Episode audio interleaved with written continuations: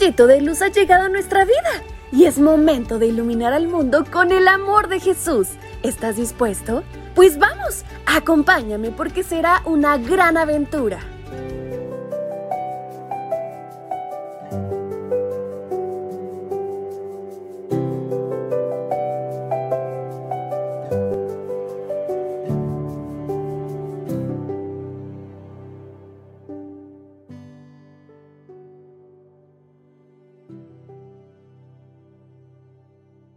Buenos días, príncipes y princesas. ¿Cómo amanecieron? Estoy segura que muy contentos porque gracias a Dios hemos llegado a nuestra mitad de semana. Bienvenidos en este día miércoles a su devocional para menores. Su tía Fabi les saluda y les invita a prestar muchísima atención a nuestra historia que se titula Una vida hecha canción.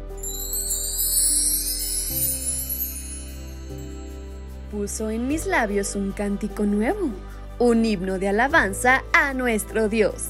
Al ver esto, muchos tuvieron miedo y pusieron su confianza en el Señor. Libro de Salmos capítulo 40, versículo 3. Mis padres desde muy pequeñas nos llevaron a todos los cultos de la iglesia. Mis dos hermanitas y yo llegábamos cada una con su Biblia y un tremendo himnario con música que apenas si podíamos cargar. Sentadas en la banca de la iglesia con los pies colgando, abríamos el himnario con mucha dificultad. No sabíamos leer, pero disfrutábamos mucho cantar mirando las letras. Había un himno que me gustaba mucho, porque al cantarlo me imaginaba un corazón sonriendo y algunas veces hasta mostrando los dientes. Seguramente lo conoces. Dice así. Corazones siempre alegres, rebosando gratitud. Somos los que a Dios amamos, redimida juventud. Siempre alegres vamos todos, llenos de felicidad.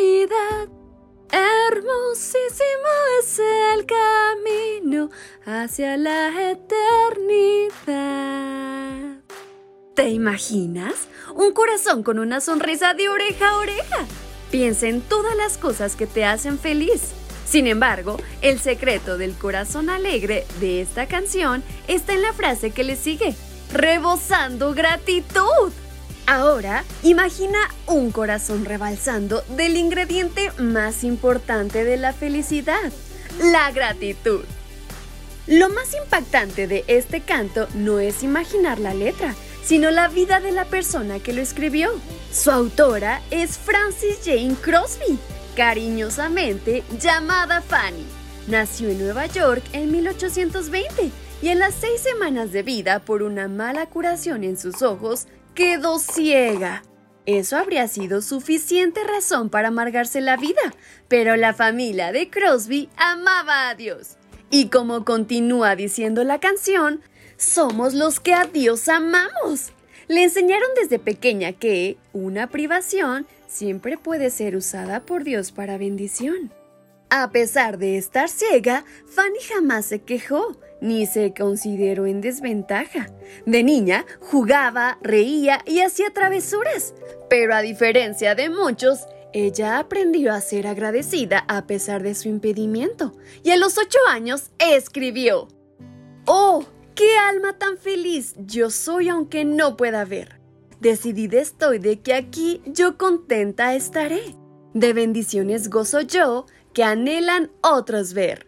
Llorar, gemir, pues ciega soy. No puedo ni lo haré.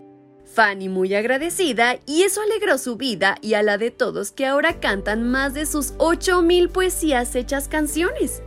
¿Crees que tienes algún impedimento? Que eso no te impida vivir con un corazón agradecido. ¡Wow, mis pequeños! ¡Qué maravillosa historia y qué ejemplo de vida! ¿Qué les parece si en oración agradecemos a Dios por ello? ¿Me acompañan? Querido Padre, hoy te doy muchas gracias por el ejemplo de vida que has puesto esta mañana en mí. Ayúdame a tener un corazón siempre agradecido a pesar de las circunstancias que lleguen a mi vida. En el nombre de Jesús, amén. Su tía Fabi se despide deseando que tengan un maravilloso día. ¡Hasta pronto!